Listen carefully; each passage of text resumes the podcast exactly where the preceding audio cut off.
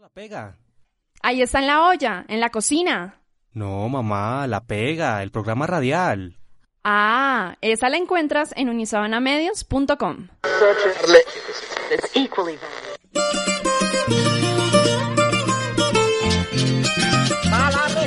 Aquí comienza La Pega, el primer programa gastronómico de la Universidad de La Sabana.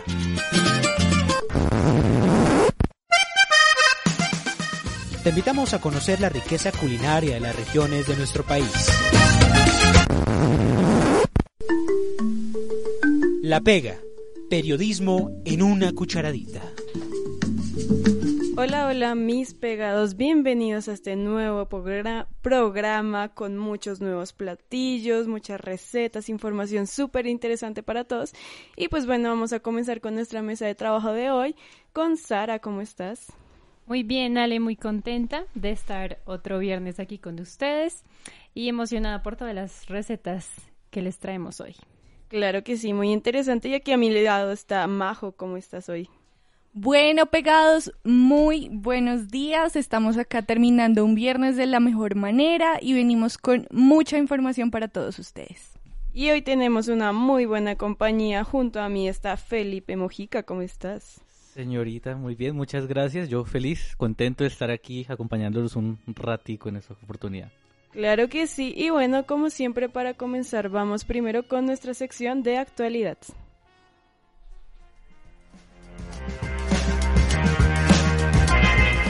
Si deseas conocer la actualidad, la información y datos interesantes sobre el mundo gastronómico, quédate pegado a la pega.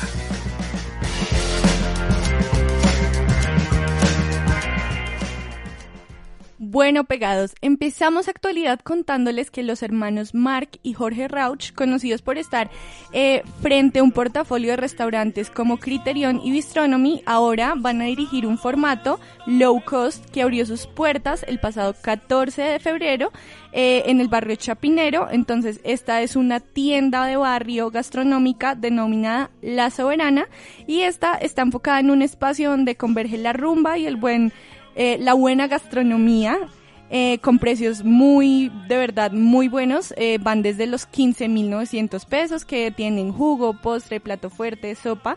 Y para que sepan, este local, este local está ubicado en la avenida Carrera Séptima, número 5515. Súper interesante, de hecho me parece una muy buena idea porque yo pienso que como que la fama que tenían los hermanos Rauch en un principio como que ido bajando porque de por sí Bistronomy y el otro Criterion. y Criterion son realmente caros y muchas críticas que yo he visto de gente que conozco y que ha ido pues no son realmente buenas, o sea, comparado con el precio. Entonces, pues que hayan intentado como esta nueva tendencia de low cost, pues en Chapinero Alto, ¿será? Chapinero Alto debe O ser. sea que de pronto es una medida desesperada, tal vez, al final. Yo lo creería así porque en serio, o sea, los Rausch estaban sobrevalorados hace un tiempo acá y pues necesitan como volver a eso. Porque sí, o sea, Mark Rausch se me hace un buen pastelero. El otro, el otro pues bueno, no, no sé, no juzgo a nadie, pero no me gusta tanto. Pero Mark sí es muy buen pastelero y pues Yo sí, con juzgo, esta yo sí puedo juzgar si quieren. Dímelo, júzgalo. Tú di lo que quieras. Yo tengo, yo tengo un- una relación odio en cuanto a la manera en que se dan a conocer algunos de nuestros chefs aquí. Jorge Rauch tiene la particularidad, la particularidad de que se dio a conocer primero por eh, farándula y luego por su trabajo. Todos conocimos a Jorge Rauch a través de eh, Masterchef, creo que se llama. Ujú. Masterchef. Sí. Eh, y de ahí en adelante fue que, ay, mire, este señor existe. Y de ahí en adelante, ah, bueno, busquemos quién es, busquemos qué hace. Y de ahí salió la fama. Entonces, ese tipo de, de, de fama adquirida por un drama, no sé, por un drama, sí, por, como por farándula, eh, y luego por un trabajo, en lugar de que sea lo contrario, pues yo creo que sí dice mucho lo que es un chef. O sea, tenemos particularidades como, por ejemplo, no sé, la- el, el ejemplo más fácil de- para nosotros que es Leonor Espinosa. que trabajó desde Sí. cero y bajó desde cero y tú la ves hoy día y, y si es famosa ha sido por su trabajo eh, como chef y sus emprendimientos. Y eso su que ella tuvo un error súper grande con la bandeja paisa. Y ahí está, bueno, cuéntanos de ese error. ¿Qué hizo? Pues es que ella pues tenía un programa en el Gourmet hace un tiempo acá Y bueno, entonces estaba como presentando, apenas estaba empezando, estaba presentando su tipo de cocina, como sus tipos de platos. Y lo que hizo ella fue hacer una bandeja paisa, no sé si han visto esos platos que se realizan en anillos y que son unas torrecitas. Ella pues quería como innovar y así, hizo esa bandeja paisa así súper chiquita, con capas y capas de lo que venía una bandeja paisa. Pues obviamente un colombiano así súper full típico dice como, ¿qué es esto? O sea, me estás poniendo una cosita súper chiquita en un anillo, que solo para que se vea bonito y tales. Y pues eso fue como mucha gente estuvo criticando, estuvieron en contra, pero bueno, pues lo que dice Felipe, que ya se ha sabido como, pues... Posicionar. Exacto. Sí, o sea, ya son las figuras representantes en, en, en Colombia en cuanto a gastronomía. Hay muchísimas más, muchísimas que hace falta por explotar. Por ejemplo, yo soy muy partidario de, Alejas lo conoce, el chef Alex Salgado. Ah, Eh, creo que es uno de los grandes chefs de Colombia, hermoso. pero no ha logrado entrar a esa, y yo creo que es por medio, o sea, por, por, por cuestión mediática, Sí, ¿sí? Que, no, ha- que no, se, no se ha dado a conocer. Pero realmente tiene mucho potencial. En algún momento tuve la oportunidad de trabajar cerca de él haciendo, haciéndole alguna que otra publicidad y me di cuenta de verdad que tiene un trabajo y una historia detrás con su gastronomía que es importante resaltar. Entonces, pues nada, pues Jorge Rauch, pues obviamente sí tendrá un conocimiento muy grande, seguramente sí, nadie le puede quitar eso, pero hay cosas que hay, vale la pena decir, tiene sus peros y lo que tú dices, uno siempre tiene que, si uno tiene un restaurante, tiene que medir una, tiene que tener una medida entre lo que es calidad y precio. Y si eso no funciona, pues entonces de pronto precisamente este low cost, esos precios que hice bajo de quin- ¿qué? ¿Qué decías? Desde 15 mil pesos en adelante. Con todo completo. Sí, con postre, jugo, plato fuerte, Entonces, todo. pues es una buena Pues entrada, tocaría pero intentarlo.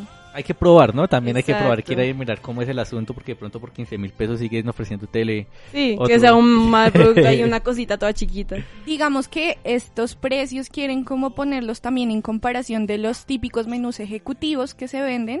Entonces veamos también si pueden innovar porque igual estuve, eh, digamos que chismoseando sus redes sociales y al parecer sí les ha dado eh, mucho de qué hablar en el sentido de que la gente está disfrutando bastante esta nueva tendencia que están haciendo los hermanos Rauch. No, y además estoy viendo y pues en la carta dicen como carimañolas, cóctel de camarones, tamales, caldo de costilla, mazorcadas. O sea, son platos que realmente uno si va por ahí, pues invertir un poquito más de lo que se encontraría en otros lados, pero pues por el nombre y por tal es el lugar también, entonces aguantaría como ir a probar. Exactamente. Bueno, pegados, seguimos con actualidad y quiero contarles que del 7 al 15 de marzo van a poder probar las mejores hamburguesas veganas del país en 72 restaurantes de 6 ciudades a tan solo 11 mil pesos. Esto con motivo del Vegan Burger Colombia, un evento realizado para probar las mejores hamburguesas veganas de Bogotá, Medellín, Bucaramanga, Cali, Pereira y Barranquilla. Y el creador de esta idea fue Nicolás Bustos y es como hacer un llamado para que los colombianos rompan los mitos sobre los veganos y su gastronomía. Ay, Yo pensé que era de Tulio. Ah, Cuando comenzaste yo dije, no, al final va a decir es de Tulio. Julito otra vez en el la año casa. pasado también hicieron una semana, pero no solo de vegan burgers, sino de toda la comida vegana. Y participaron varios restaurantes, no solo de Bogotá. Y fue un éxito. O sea, de verdad, como que la Y creo que fue, de hecho fue la primera vez que se, Sí, se montaba. A, a mí me gustó mucho esa historia porque yo sé, los empecé a seguir. Yo tuve una época en que, ah bueno, cuando Swadi estuvo acá, que nos empezó a llenar la cabeza de... Vegetarianos, de veganos.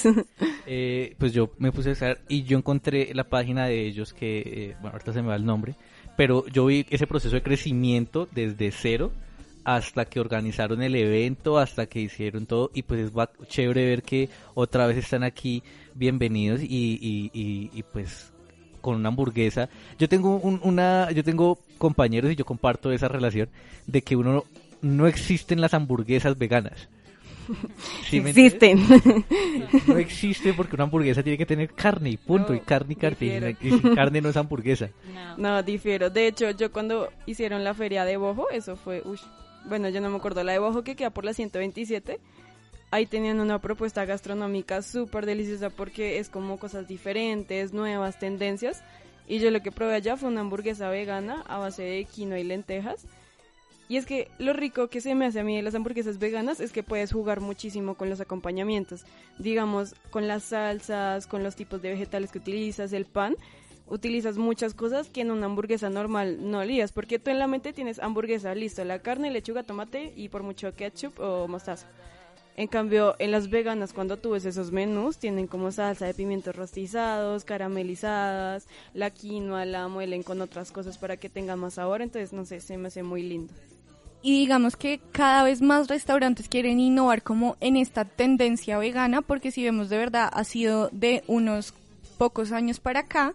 Y bueno, como recomendación personal, sé que el restaurante Homeburger te ofrece esta opción vegana y es una hamburguesa a base de champiñones. Entonces, de verdad, es muy rica. La primera vez que la probé, pues es que yo soy muy amiga de la carne, ¿no? Entonces, obviamente es un sabor al que no estaba acostumbrada, pero de verdad se los recomiendo. Y de verdad me parece súper que estos eh, cada vez más restaurantes estén como marcando esta tendencia. Exacto, es que es eso también, la gente no está acostumbrada, acostumbrada y le da miedo, como no, dicen, no, eso es vegetariano, eso es feo. Y como que no, no tiene sabor. Pero esa es la cosa que tienen los chefs o cocineros, que si tú pues tienes el reto, como no, tengo que hacer una buena hamburguesa vegana, entonces tienes que ponerle más sabor, más creatividad y pues es chévere todo ese proceso. Resulta siendo hasta más rica que las... Sí, total. A mí y me de hecho, sí, de, para, para reemplazar la carne, eh, he oído que utilizan como lenteja, garbanzo y hasta ahora hay como esa carne hecha con soya y, y es como prácticamente igual. Y de hecho ahora dicen la, la gente como, ay, como es vegano, entonces no tiene queso. Pero ahora hay quesos veganos que se derriten, que es literal como si fuera un queso totalmente normal. Entonces el sabor resulta siendo igual y hasta mejor.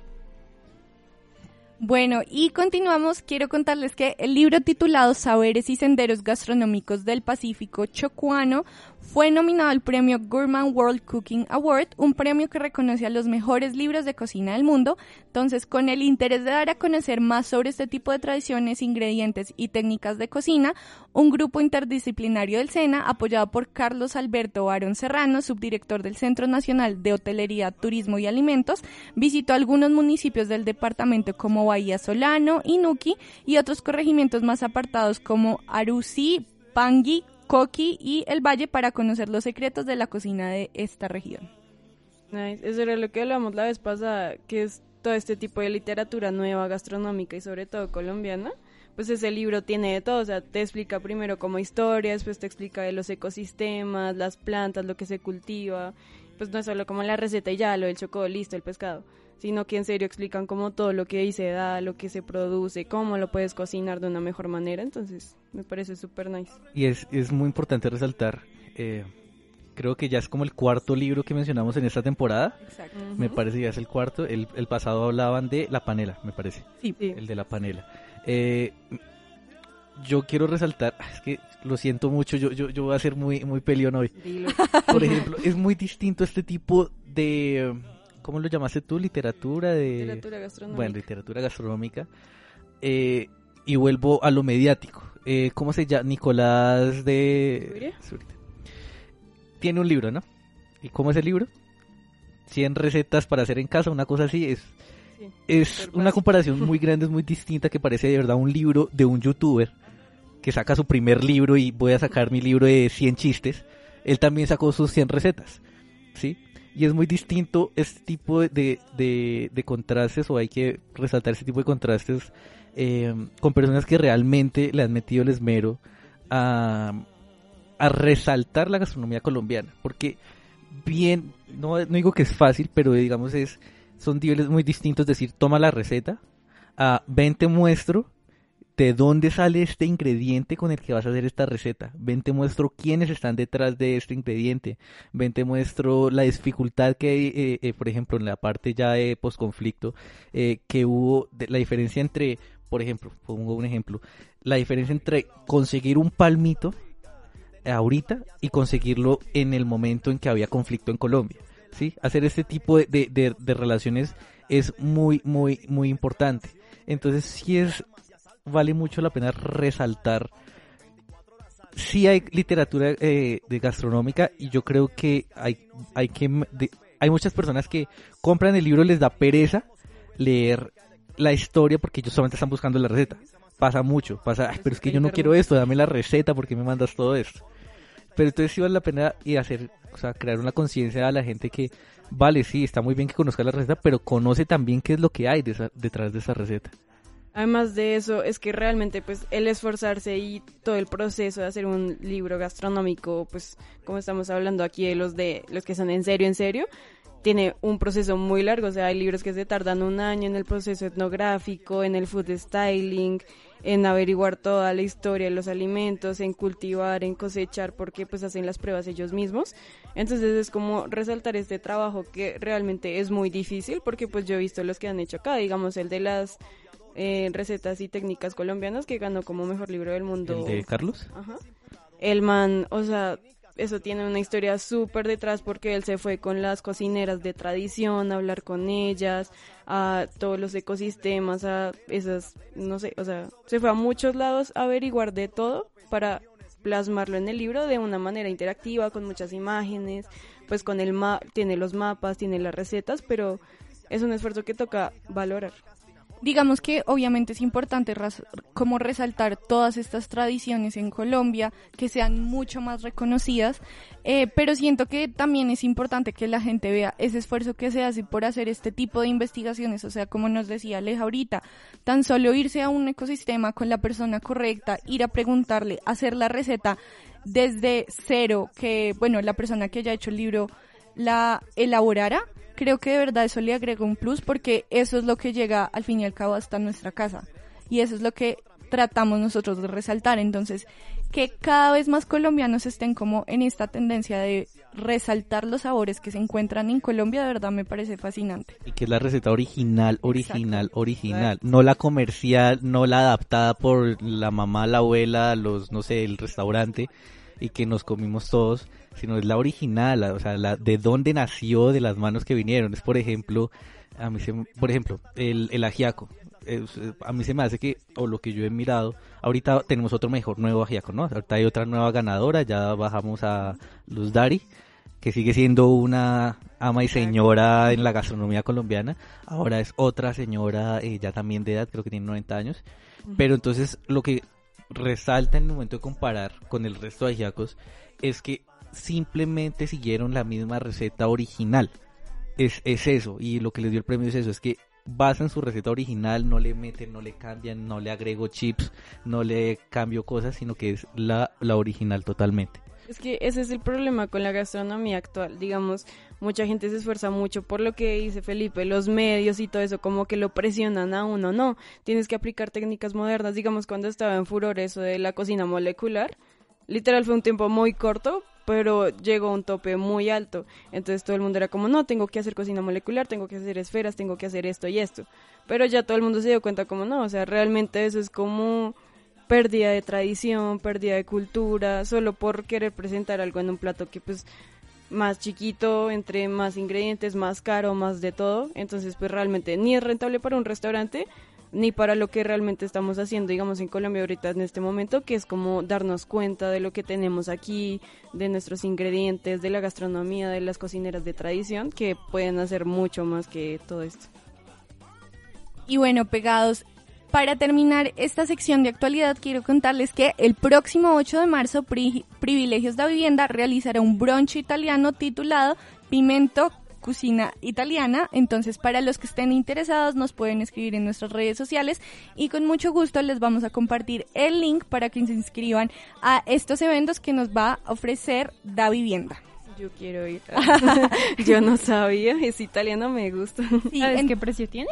Eh, no, no, porque eh, resulta que te tienes que inscribir y te va llegando toda la información, entonces por eso, los que de verdad estén súper interesados, porque aparte de com- eh, cocina italiana, también van a tener eh, cocina mexicana, entonces para que sepan, se animen, nos escriban y les vamos a pasar el link por interno. Claro que sí, súper pendientes entonces. Yo tengo, yo tengo una ay, otra noticia que me acabo de acordar cuando mencionaste a Bow Market. Dilo. Eh, ¿Todos conocen Bow Market? Sí. ¿Sí? ¿Todos han ido? ¿Cómo, por ejemplo, cómo me describirías tu Bow Market? ¿No has? Dale. Yo, pues Boho Market es un lugar donde tú encuentras muchas cosas que realmente no encontrarías en cualquier lugar, porque tienen toda esta sección de frutos secos que están desde el más raro hasta el más simple. El otro lado está la parte como de agricultura, vegetales, frutas, varias también, así como medio exóticas, pero no tanto. Y la parte de quesos, la parte de carnes, tienen parte de pastas frescas, tienen enlatados, tienen productos internacionales, nacionales, o sea, y tienen, son como, bueno, es todo un edificio, eh, o toda una sección de un edificio por lo menos. Eh, en el primer piso están todos estos mercados que, que Aleja dice, y luego tú vas subiendo, cada piso es, ¿cómo, cómo decirlo? Un restaurante diferente, por decirlo así. Y tú lo ves y es espectacular, o sea, el sitio es espectacular. La vez que yo lo conocí eh, fue de casualidad, eh, estaba tomando allá unas fotografías y es un sitio espectacular, ¿sí? Pero entonces resulta que yo hace poco, eh, no sé por qué me crucé con la noticia, y es que, por ejemplo, les voy a leer el, el titular tal como es. Bobo Market, el mercado que debe millonadas a 50, micro- a 50 microempresarios de Colombia. ¿cómo así? Alejandro Camacho, en nombre de varios proveedores, denunció que el establecimiento les debe pagos desde hace 15 meses. Eh, este empresario denuncia que eh, op- eh, a- tiene la, la- hasta la fecha, en el momento, la cifra supera los 100 millones de pesos en deudas de Bobo Market. O sea, O sea, en la parte de restaurantes. en cuanto, hace cuenta, el edificio no es de Bobo Market. El nombre es Bobo Market, pero tiene detrás unos empresarios que son los dueños del edificio y que digamos les están paga les están cobrando un arriendo por estar en este lugar. Y ellos no han pagado las deudas que tienen con estos empresarios por prestarles este lugar. Entonces, es muy controversial porque tú ves al lugar y dices es un lugar espectacular, o sea, está ubicado en una de las Y es en- hermoso. En, en Usaquén, parece que es cerca de Usaquén. Eh, el lugar es espectacular, tú dices, esta gente debe ganar muchísima plata porque tienen hasta una propia bodega de vinos donde la gente va y se toma su vino cerrado el resto del restaurante. Eh, el espacio, la terraza, eh, la ambientación, la parte de licores, mejor dicho. Y es increíble pensar que un- un lugar así, con tanta inversión que uno dice deben ganar muchísimo, pues esté presentando este tipo de deudas. Pero así analizándolo y pensando con lo que tú dices, o sea, realmente hicimos un trabajo en gestión de comedor de ese restaurante, en es- bueno, de ese edificio de por sí. Y si tú miras, digamos, de lunes a viernes en la tarde, eso es muerto. O sea, literal, casi nadie va a Usaquén entre semanas y como a pasear y a comer. Eso se mueve los sábados y domingos hasta la tarde. Entonces, en este tiempo es muy corto. Segundo, la competencia gastronómica en Usaquén, pues es gigante. Entonces, todos los restaurantes que hay ahí son de tradición, tienen muchísimos años, algunos tienen más de 20 años que llevan ahí sirviendo a sus clientes. Entonces, hay poca gente que dice, como no, vamos a Bojo Market de pronto a probar y van una vez listo. Ya. También me han dicho que la comida, pues, o sea, no es tan buena como realmente, es que realmente el edificio se ve muy lindo, todo se ve súper fino, así todo decoradito, bonito. Pero tú, tú vas y pues sí, venden pastas, venden hamburguesas, tienen una amplia variedad de platos para escoger. Pero bueno, lo probaste y ya, no es como así que tú digas, no, quiero volver aquí cada fin de semana, además que pues Usaquén es caro de por sí, el parqueadero, llegar, todo, y después bajas y que te antojas de comprar algo para cocinar en la casa, bueno. Y el mercado es carito, el mercado es, Sí, es carito. Ujú. Entonces, pues, no sé, como que analizándolo bien, realmente de ¿Tiene pronto sentido? fue una inversión apresurada de comprar ese edificio tan gigante. para Eh, Yo eso. creo que es de esas inversiones que la gente dice es voy a reventarla con este espacio, voy a vender, me voy a convertir en mejor de Colombia, no sé, o sea, que de una quieren el, desde el día uno ser, o sea, estar súper posicionados y uf, la realidad es que es dura la competencia gastronómica en Colombia. Sobre todo en Usaquén. O sea, es que escogieron un lugar súper difícil para como crecer en este ámbito de la gastronomía, porque en serio hay mucha competencia y primero la renta re cara además de eso, o sea, todos los restaurantes y panaderías que están por ahí pagan una renta súper alta, entonces no me imagino cuánto será la de este edificio tan grande. Ese- ese ya terminamos actualidad con ese último. Entonces, bueno, pegados lo, lo que les decía, o sea, eh, importante esta actualidad es que de verdad quiero resaltar el labor de hacer estos libros de literatura eh, gastronómica, entonces eh, si pueden ir a comprar uno y apoyar eh, las delicias que se cocinan en Colombia, Panamericana, donde sea, pero vayan y apóyenlo. Bueno, y una noticia además de las noticias extras. hoy mi mejor amigo abre su primer restaurante, entonces quien no tenga plan hoy es la inauguración. Es un restaurante bar que queda en la calle 77, número 1330, se llama The Hall. Y pues es una propuesta gastronómica como bar para ir con tus amigos porque queda cerca de muchas universidades claramente. Entonces van a vender cerveza, van a ver juegos los fines de semana, va a vender como tipos de comida rápida, pero también almuerzos entre semana. Entonces es una propuesta gastronómica muy bonita que ha tenido mucho esfuerzo porque pues yo vi todo el proceso desde que empezó con la inversión, comprar el local, decorar. Y pues la inauguración es hoy y estará abierto todos los días de 12 a 12, siempre hermoso, cosita, te amo. De, de fondo sale el publicidad comercial no pagada. no paga. No me Entonces, pegados, ya saben, vayan y visiten esta nueva propuesta gastronómica y en nuestras redes sociales les estaremos dejando la dirección para que vayan. Claro que sí. Y bueno, con todas estas super noticias que tuvimos el día de hoy, ahora sí vamos a empezar con nuestro tema del día, que si estuvieron muy pendientes ya saben que hoy vamos a hablar de Costa Rica. y bueno, como para introducción, la gastronomía de Costa Rica es muy diversa claramente por la posición en la que se encuentra y tiene como tres variantes principales que se ajustaron a esta gastronomía, que son la española, la africana y la aborigen. Igualmente, además de esto, pues obviamente tiene influencias europeas, americanas, porque es un punto como donde llegaron después de muchos ¿cómo se? Esclavos, toda la parte histórica. Llegaron muchas personas a este lugar para generar esta cocina criolla, se le denomina así, porque criollo es esto, la influencia de muchísimas culturas en uno, y ellos pudieron formar esta gastronomía tan hermosa que tienen con la utilización de muchas especias, como el comino, la cúrcuma, el culantro. Y bueno, entonces, ¿ustedes qué averiguaron de esto? Pues a propósito de lo que dices, también estaba leyendo que su, uno de sus platos más típicos, que se llama el gallo pinto, es un es, es una mezcla, un plato mestizo. Y muchos de los de la gastronomía que hemos estado hablando este semestre tiene influencias eh, africanas, italianas, bueno. Y este es uno de los platos que yo leí y dije como esto es un calentado. Ah. Sí. Entonces, eh, se trata de eh, una mezcla de varias recetas americanas, pero principalmente su base es de arroz y de frijoles. Y es, es como de los platos más representativos en, en Costa Rica. Y lo pueden comer, digamos, en desayunos, mejor dicho, a cualquier hora del día. Y literalmente es como lo comemos acá, como un calentado, porque le echan huevo, a veces le echan aguacate, plátano, salchicha, salchicha morcilla, Mejor dicho, le echan de todo y es como el plato que a todo el mundo le gusta y uno queda súper lleno, es rico, o sea, tiene de todo. Pues digamos que con lo que hemos venido hablando en nuestros diferentes eh, programas de la pega, nos hemos dado cuenta que es que en, por lo menos como en América Latina, tenemos cosas que nos conectan muchísimo. Entonces digamos que de verdad lo hablábamos mucho que estos platos así que se componen como de base de arroz o de papa, de verdad los hemos visto por todos los países que hemos hablado acá en La Pega. Entonces me parece, de verdad, otra vez lo resalto, pero súper bueno que también como entre todos nos conectemos como de esa manera. Claro, y que también se resalta lo abundante. O sea, si tú ves estos platos en Costa Rica, como el gallo pinto, es un plato gigante y pues obvio la presencia del arroz y todo. O sea, en serio, pues es lo mismo que acá, que cada familia tiene su receta de gallo pinto. Pero en general tiene por ahí mínimo unos seis componentes en el plato que todos los metes ahí y pues igual queda delicioso.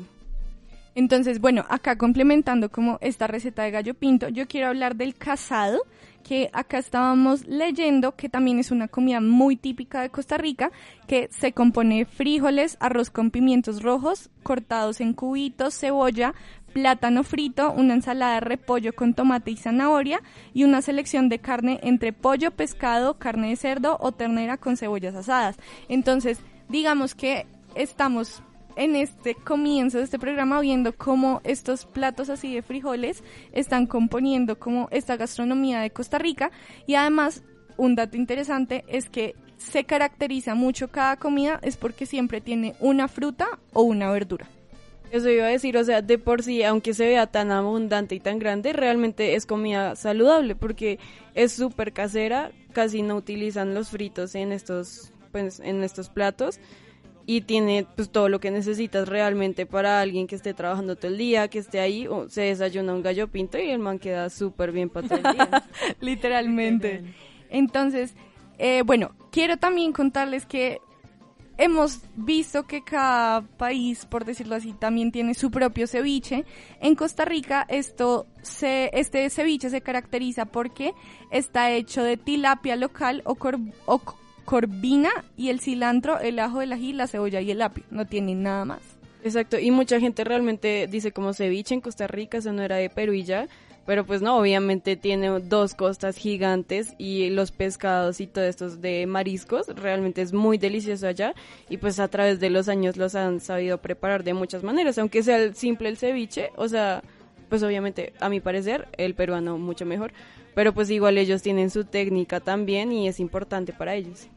Yo quiero hablar de otro plato y es olla de carne, que pues como su nombre lo dice, pues se mete la carne en grandes pedazos con papas, zanahoria, yuca, ya, chacote, ayote, eh, ñapi y pues obviamente vegetales que como nos decían siempre es acompañado todos los platos con vegetales y claramente en una olla grande a, a fuego lento, que esto de ahí viene pues su nombre de olla de carne. Deli. Es que tienen muchas influencias porque también después viendo, bueno, primero el ceviche que pues se reconoce como más peruano. Allá también hacen muchas carnitas, que son como estos taquitos con la carne cortada. Allá también se da mucho y se los comen así como comida callejera que venden en los carritos y todo. Y también obviamente no podían faltar los tamales, que pues se realizan de una manera muy similar. También después la hoja de plátano, la masa de maíz, solo que lo que vi de diferente es que al arroz le echan como azafrán. Eso aquí no se hace en ningún tamal, de ninguna región que yo sepa. Y pues yo creo que este toque le da como algo más exótico, así más caribeño, criollo, como lo hacen ellos. Sí, entonces, de verdad, veamos cómo todas las influencias que nosotros, o sea, porque por lo menos yo no tenía idea de que muchas cosas de las que nosotros estamos como usualmente acostumbrados a comer acá podían también comerse en Costa Rica.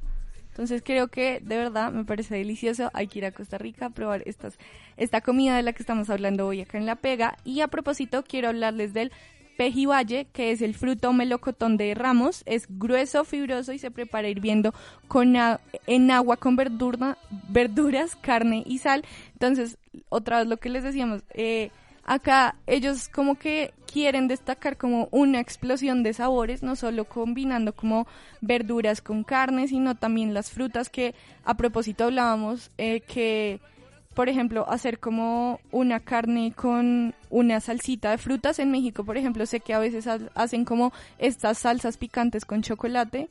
Entonces, imagínense también la explosión de sabores que ellos experimentan allá. Claro que sí. Y digamos, hay algo allá interesante en Costa Rica, que es algo que he estado hablando muchísimo estos días, que es como la presencia femenina en la alta cocina. Entonces, todos sabemos que pues ya se está cambiando esto, pero principalmente en la gastronomía todos los chefs de alta cocina son hombres y es un ámbito muy masculino y pues ha sido difícil como para nosotras las mujeres cambiar ese aspecto de que no, la mujer está en la cocina, pero es eso, cocinera y ya, no es una chef, no es una gastrónoma o solo en repostería y ya, no, una mujer puede hacer realmente lo que sea y en Costa Rica hicieron una asociación cinco chefs que son Alexa Quiroz, Andrea Murillo, Mónica Phillips, Mónica Peñaralda y Nena Murillo que todas tienen diferentes especialidades. Una es en repostería orgánica, la otra, pastel, la otra platillos gourmet, pastelería francesa, bueno, muchos tipos de cocina. Y ellas se juntaron para esto, para resaltar en la gastronomía la cocina femenina, las cinco son costarricenses.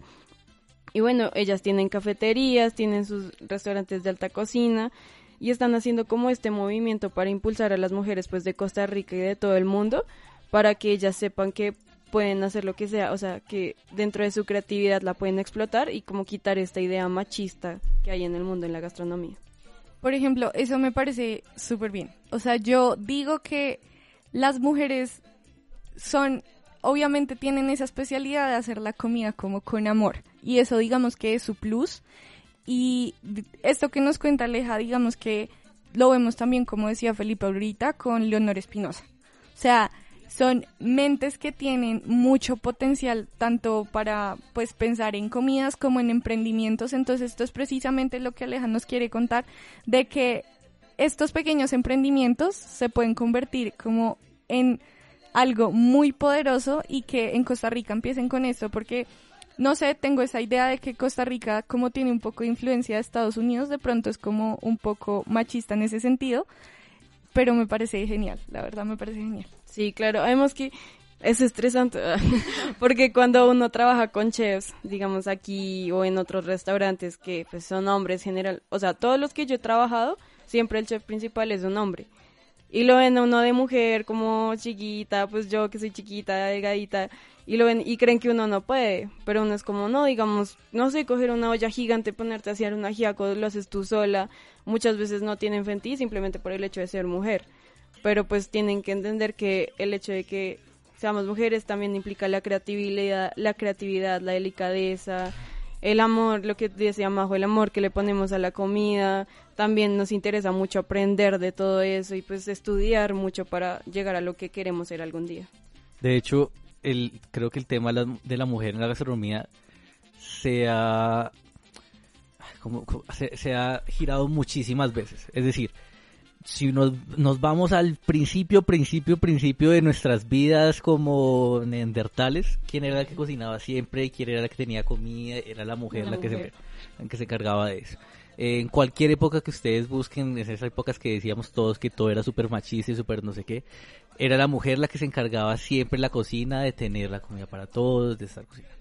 Y luego creció este concepto de gastronomía en la que la mujer se empezó a ver de lado o sea, irónicamente, una figura que siempre ha buscado eh, alimentarnos y mantener todo pues eh, en, en, casa bien, incluyendo la comida, en la gastronomía pasa a ser degradada, cuando pues creo que no digo que debería ser lo contrario, que la mujer debería estar por encima de los hombres, sino que pues por el contrario todo debería ser igual, o sea, tanto una mujer como un hombre deben tener una igualdad en la cocina en cuanto a creatividad. Obviamente las mujeres tienen muchísimas eh, detalles, yo no sé, como ya, ya, que ya vienen impregnados en la mujer que lo que tú dices, cosas como la creatividad, cosas con el sabor, seguramente habrán cosas que sí saben aprovechar ellas mejor. Eh, y eso lo hemos visto muchísimas veces, pero digamos que sí, el tema de la mujer sigue siendo muy eh, en todo el mundo. O sea, yo creo que Aleja lo sabrá mejor que cualquiera de nosotros, pero para una chef siempre va a ser un poco más difícil surgir que un hombre. Sí, o sea, resaltar. Yo, por, bueno, ¿por qué menciono todo esto? Porque me parece un tema interesante que a futuro lo pueden traer a colación aquí a La Pega como un tema de verdad. Aquí en Colombia hay un movimiento que se llama Gastromujeres, creo que alguna vez ya se les había resultado, que son, es la unión de todas las mujeres representativas y no representativas de la cocina colombiana, que se unieron para decir, nosotras estamos acá, nosotros tenemos algo que aportar a la gastronomía. Eh, me parecería muy chévere que en algún momento podemos traer a ella, es Pamela Villagra, que es la, la jefe, la que organizó todo esto. Eh, yo tengo el contacto ahí, ustedes me dicen. yo no sé, a mí me interesa. Y ella llega acá el día que ustedes de verdad quieran, de verdad tocar el tema de la mujer en la gastronomía. Ella es chilena. Eh, como cosas inusuales de la vida, es unas críticas más conocidas en Colombia, una chilena. Eh, pero de verdad es muy, muy buena y pues si algún día les interesa, ahí, ahí dejo el tema en la mesa. Toca traerla y deja el número en la mesa, please. Bueno, pegados, yo quiero hablar de mi parte favorita, que son los postres. Este, me encanta y creo que Aleja también se emocionó. Entonces, quiero contarles que un postre muy típico de Costa Rica es el arroz con leche. La única diferencia es que este se le agrega jamaica y hojas de higo y eh, se le puede añadir rompope. Aleja, ¿qué tienes para contarnos de esto? Pues de, o sea, lo que estaba diciéndoles, digamos, hay muchos postres que son súper parecidos a Colombia o en otros lugares de Latinoamérica, pero como siempre todos estos países tropicales tienen como su boom, así como criollo tropical, la flor de Jamaica, el rompope, todos estos sabores que le agregan, además de lo tradicional, por, por así decir, a la receta base, pues es muy interesante en los postres. Además, digamos, sí, o sea, tienen postres que se ven súper simples, así nomás, pero tú ves que tienen ingredientes así más exóticos, digamos, allá también venden empanadas de chiverre. El chiverre que es es un tipo de fruto que es como una calabaza, pero el sabor se asemeja a una miel. Entonces lo que hacen es cortar esto en trozos y se hace, bueno, la masita, puede ser de hojaldres también, se hornea y por dentro se le mete el chiverre, el chi, ¿cómo es que se dice? Chiverre. Chiverre, eso. el chiverre y pues obvio cuando tú abres eso está así todo derretido, dulcecito, es como casi comparado la textura a un bocadillo aquí lo que se podría decir. sea, de verdad me parece delicioso. Y acá también estoy leyendo acerca de los prestiños, que son como un, no sé cómo decirlo, creo que es como un tipo de mm, como masita, masa, sí. como, como a la, con aceite, por decirlo así. Una masa frita. Estoy, ajá, estoy viendo acá. De hecho, se me hacen un poco parecidas a las arepuelas que venden entrando a Monserrate. No sé si han ido cuando Sí, ya terminas todo ese camino, ves las arepuelas y es la cosa más deliciosa. Eso es más grasa que harina. Exacto. Pero acá, pues, claro que le, le ponen como su toque de mielecita. Entonces me parece delicioso. Claro, o sea, eso es lo que me gusta mucho de este tipo de postres de toda Latinoamérica de por sí, porque son muy simples. O sea, tú miras un postre francés, un petit gâteau, un entremet, que son esos postrecitos chiquitos, glaseados, brillantes, con mil capas adentro, mil cosas, y esto es lo tradicional allá en todos estos países. En cambio, tú vienes acá a Latinoamérica y ves todos estos postres que realmente son sencillos de hacer, se ven sencillos, no intentan ser así súper ostentosos, pero los pruebas y te enamoras, o sea, unos son súper adictivos y son muy ricos. Sí, de hecho dice que este postre es un dulce navideño. Y bueno, también lo comen en Semana Santa.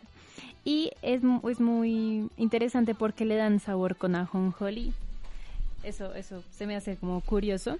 Y de hecho tienen varias formas, como que lo doblan, es como una tortillita, pero más, más gruesita. Entonces me parece súper interesante que no sean como esos postres, como decía Aleja, súper elaborados, que la capita de yo no sé qué, sino es algo más tradicional, más como de las abuelas. digamos en todos estos postres que han dicho y pues aún más que es como cajeta y que es como una especie de turrón dulce de o sea tipo leche condensada de acá de Colombia Eh, se suelen utilizar harina de trigo y en la mayoría de casos para crear pues estos pasteles como empanadas de chiverre y pues curchil y se acompañan con siropes y helados Bueno, eso también está. Quería contarles que hay un postre que se llama Churchill. Esto es literalmente, como estoy viendo, es un raspado. Entonces, pues acá lo que le agregan diferente es como el helado. Porque pues nunca he probado un raspado con helado. Solo es- Cholado. El cholado Sí, lleva helado. el cholado. Milo, lleva todo lo que te, te imagines dulce, está en un cholado, con hielo. Y bueno, también acá estaba viendo las cajetas de coco, que era un poco las bolitas que nos explicaba Aleja eh, la emisión pasada. Eh. Ajá. Pero eh, la diferencia es que estas eh, son con coco, entonces obviamente se hace la misma preparación de leche condensada y, al y se le agrega galletas María. Esto pues obviamente como les explicábamos se hace a fuego lento y al final se le pone un poquito de coco. Deli. Y también, hablando, pues siguiendo con los postres, el tres leches allá es súper famoso, súper conocido, les encanta a la mayoría, tanto que un programa internacional de comida lo nombró como el postre nacional de Costa Rica. O sea, yo no pensaba, yo dije, no, el tres leches debe ser pues aquí súper famoso, aquí todo el mundo le encanta, pero realmente en Costa Rica son adictos a esto. Qué delicia. O sea, de verdad, acá lo que estamos viendo es que Costa Rica tiene, o sea, como que nosotros tenemos también mucha influencia como de estas comidas típicas, porque de verdad tenemos cosas muy, muy parecidas y se me hace súper chévere. Y también pegados para recordarles una vez más que sigan, nos sigan por favor en todas nuestras redes sociales, en Instagram como arroba la pega unisabana radio y en Facebook como la pega. Y bueno, como, como, como decías tú, Majo, ahorita, otra de las comidas que yo siento que nos une mucho con este país es el arroz. Dicen que el arroz es un es el sí como uno de los pira- pilares de la gastronomía costarricense y ellos lo mezclan con todo. O sea, que estaba leyendo que lo hacen con paella, con almendras, con pasas, con atún y hasta con mariscos. De hecho, uno de los platos que más se comen es arroz con palmito. Y yo siento que, bueno, el palmito no es como un ingrediente que, que se conozca mucho aquí en la cocina tradicional. Pero me parece, gen- me parece genial que se mezcle este, este cereal tan tradicional y pues tan característico como en general de Latinoamérica con otras variantes y como que se les dé otra, otras miradas. Por ejemplo, eh, estaba leyendo que al arroz blanco también se lo puede mezclar con salsa bechamel o queso blanco. Entonces son muchas variantes que le dan sabores distintos, pero pues muy buenos a, a recetas tradicionales. Cuando tú dices palmito, ¿es palmito eh, de, de palma o el o, No, o de palmito de De mar. De mar, palmito de cangrejo. Sí, sí, sí. Ok, así, sí, sí, resalta un contraste muy fuerte ahí, ¿no? Pero chévere, interesante. E- Eso hace parte también de la gastronomía de todos lados, ¿no? Cuando empezamos a ver ese tipo de fusiones, ese tipo de experimentos que hacen parte también de... O bueno, para uno es súper raro, ¿no? Uno dice, pero ¿por qué mezclan una cosa con la otra? Y, y, y es realmente uno, pues, los mira a ellos y es cultura de ellos, o sea, con eso crecieron, con eso se criaron, con eso hicieron, eh, a- a- han venido fortaleciendo su cultura. Entonces, pues es muy interesante. Además que yo soy fan número uno de los palmitos de cangrejo. Yo creo que entre los mariscos, el palmito de cangrejo, yo no sé, a mí, eh, desde el primer momento yo lo probé por error. ¿Y te gustó? Sí, o sea, no, no me acuerdo cómo no. fue, a- algo me sirvieron y yo, bueno, como Tenía una cosa ahí Y yo, rara. ¿Qué es esto tan delicioso? Y no, de yo odio adelante- los mariscos. ¿De verdad? A mí tampoco. O sea que una cazuelita. No, no, yo no puedo Uy. con nada. Yo literal, cuando mi, pa- mi papá ama la cazuela y cuando la hace en la casa, yo sí como, no, solo caldito, por favor. Y eso, me lo como de malas porque no me gusta. Pero bueno, Pero sí, a propósito de todos estos sabores que estamos hablando de mariscos y esto, pues Costa Rica, por estas cosas mismas que tiene a los dos lados, tiene muchísimos pescados, mariscos, tanto que allá la cazuela, el ceviche, el arroz madrinero, todos estos tipos de recetas que se utilizan, varios tipos de mariscos, son súper apetecidas, a todo el mundo les encantan y las hacen muy deliciosas realmente por las cocineras tradicionales que están allá. Em, Hablemos de bebidas. De la bebida de, de chan, que es como la más típica. Que es sobre, o sea, que es agua más semillas de chan, que las semillas son pues un cultivo de allá, Ok. si no estoy mal. Eh, me parece increíble porque pues a quién se le ocurre mezclar un agua con unas semillas y pues se ve... pues aquí no es el, eh, el- las de chía, ¿no? No es como... Ah, pero es que chía. es que esas son ricas. Ah. O sea, estas No, se llaman, o sea, se ve se ve raro, aunque parecen como esas semillas de la granadilla. Ok, ¿Tan grandes? ok. Sí, mira. Ah, sí, están bien grandes. Sí, tipo granadilla, pero en realidad es algo que gusta mucho y pues es, su- es una de sus bebidas más típicas de pues esta región.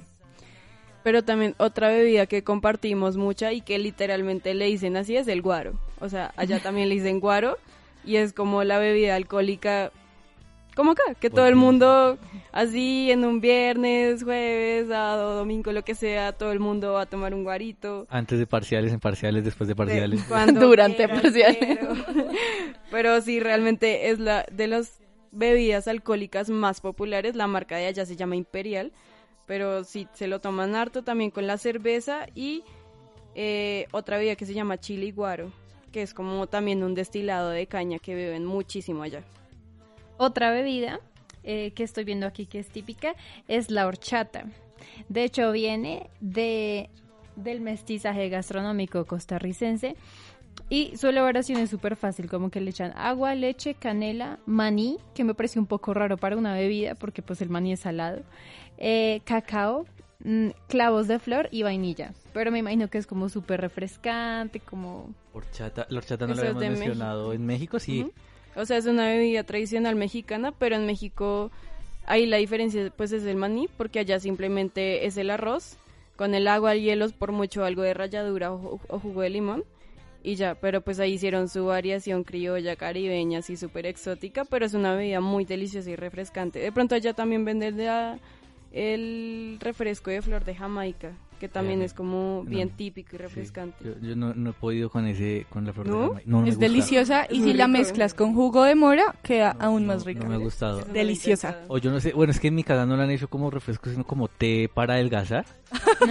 Bueno, ahí sí de pronto es diferente, sin azúcar, sin sí, nada. o sea, mi, mi, mi ubicación de la flor de Jamaica es un té para adelgazar.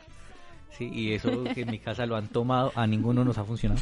Pero, pero, se sigue tomando y por si acaso. Y bueno, aquí el día de hoy tenemos una entrevista con un costarricense que nos tiene unas respuestas a algunas preguntas para dar. Ah, bueno, Pero bueno, pues, sí. entonces tenemos aquí la presentación de nuestro invitado. Entonces, bueno, ahorita sí, sí, ya funcionó, teníamos un problema en cabina, pero entonces queremos presentarle a nuestro invitado. Entonces, nuestra querida Pat nos va a ayudar con la entrevista. de desayunos típicos, almuerzos típicos. Por ejemplo, lo que se suele comer en la mañana sería el gallo pinto, que es, por así decirlo, un arroz con frijoles, con huevo, tortilla, tal vez alguna fruta y nunca puede faltar lo que es el plátano maduro. Casi siempre se cocina como con mantequilla, un poco de aceite chorreado y dale para adentro.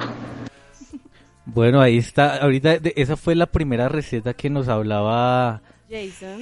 Jason, se llama Jason nuestro invitado. Esto nos lo consiguió nuestra querida Chips. Entonces ahí él nos estaba contando que cuál era su platillo típico, de, si- o sea, pues que le gustara más de allá. Y eh, a continuación eh, nos va a contar el elemento que no puede faltar en la comida costarricense. Y bueno, almuerzos como tal de por acá estaría lo que es la olla de carne, el arroz con pollo o los casados que di la olla de carne realmente es una sopa típica de aquí que es literalmente es una olla llena de mucha carne y lo que son varios tipos de vegetales como sería zanahoria, papa, yuca, chayote, etcétera. Luego di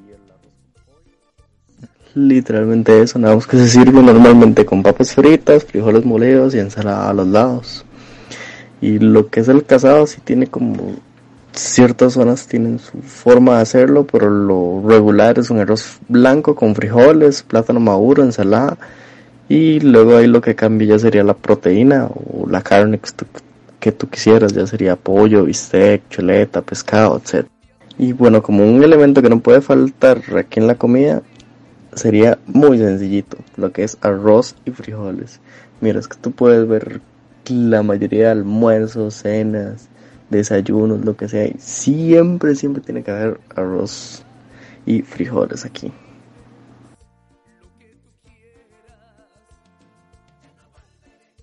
Jason nos estaba contando un poquito acerca de cómo era eh, es lo que él percibía pues la gastronomía en Costa Rica entonces de verdad nos damos cuenta que algo muy esencial que no puede faltar es un buen plato de arroz Sí, volvemos siempre al arroz. entonces eso sí, súper colombiano, costarricense, venezolano, de todos.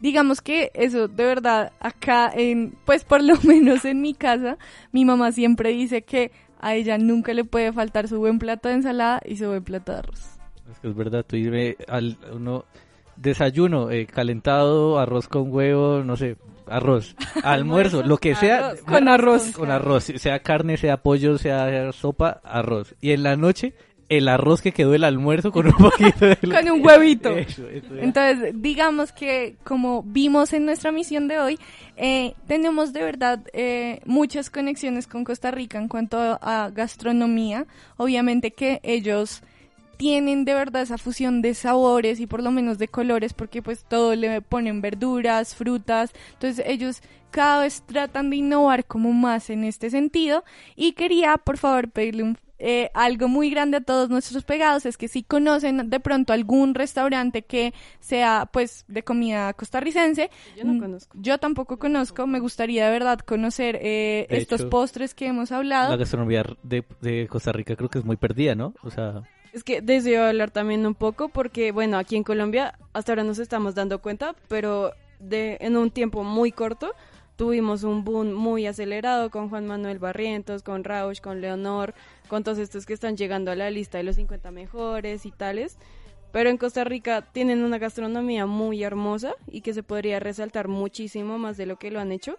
Pues digamos con lo que les comenté de las chefs mujeres que lo están haciendo, pero han tenido un proceso más lento por los medios. Costa Rica pues de por sí no es tan reconocido gastronómicamente a nivel mundial y pues no ha tenido todo ese ámbito que hemos hablado hoy mucho de la publicidad, de lo que se ve así por fuera, lo lindo y tales.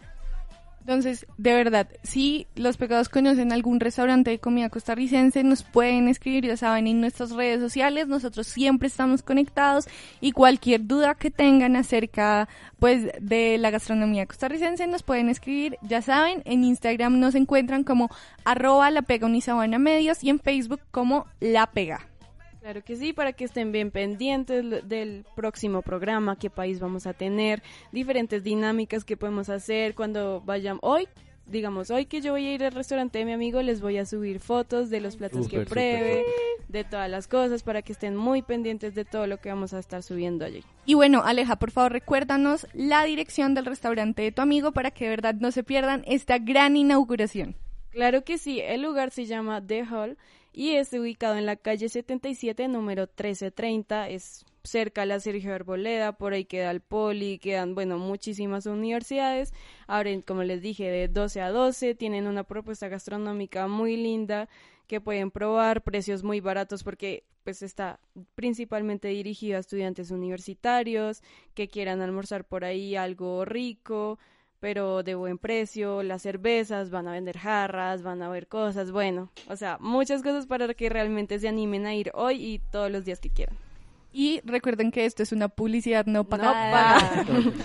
para nada Aquí estoy- pagada. Aquí estoy viendo, chismoseando en Instagram. Y si los quieren seguir, es de Royal Piso Hall 77, ¿cierto? Y pues bueno, ya han subido algunas fotitos, se ve como un espacio pequeño, pero cómodo, súper acogedor. Y bueno, si alguno va, que tome foto, que nos envíe, que, Que que nos diga que sí, y que, qué tal le parece la comida, que, qué tal Claro es que sí, necesitamos saber. Y bueno, pegados, para que sepan, si también quieren recomendarnos eh, el próximo destino turístico de La Pega, nos pueden escribir en nuestras redes sociales, aceptamos sugerencias, opiniones, todo lo que quieran. Y quiero mandar dos saludos súper importantes, uno a mi familia, que seguramente me está escuchando, y a mi mejor amiga Daniela Castro, que ojalá también me esté escuchando. Les mando un saludo. ¡Eh! La familia siempre es la, la, el- la audiencia Fan número, uno en esta uno. mesa trabajo. Saludos a la mamá. ¿Alguien más quiere algo, algún saludo especial? Todos, a todos los que nos estén escuchando, muchas gracias a todos los oyentes, muchas gracias a nuestro equipo de producción allá. ¡Eh, y a nuestra a par! nuestra par que estuvo pendiente de todo nuestro desorden. Y nada, Sí. Claro que sí, pues eso ha sido todo por el día de hoy, un gran programa con muchísimas recetas y temas interesantes y nos vemos la próxima semana. Chao, chao. Chao, pegados.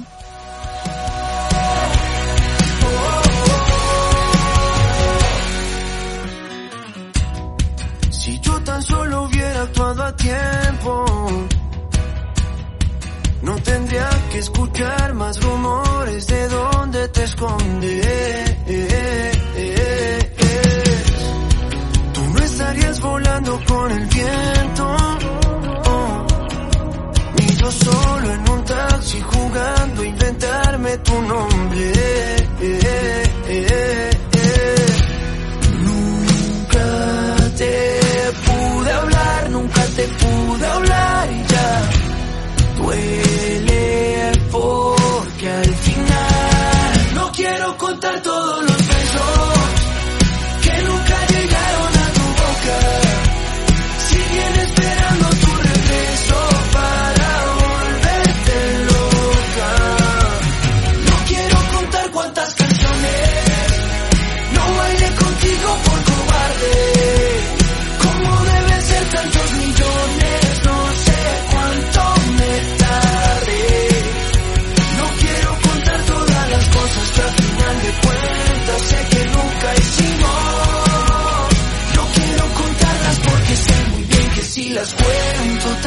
No termino.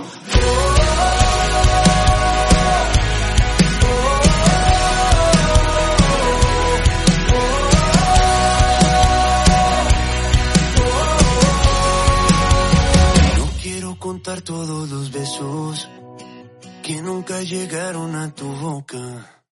Siguen esperando tu regreso para volverte loca cuántas canciones. No bailé contigo por cobarde.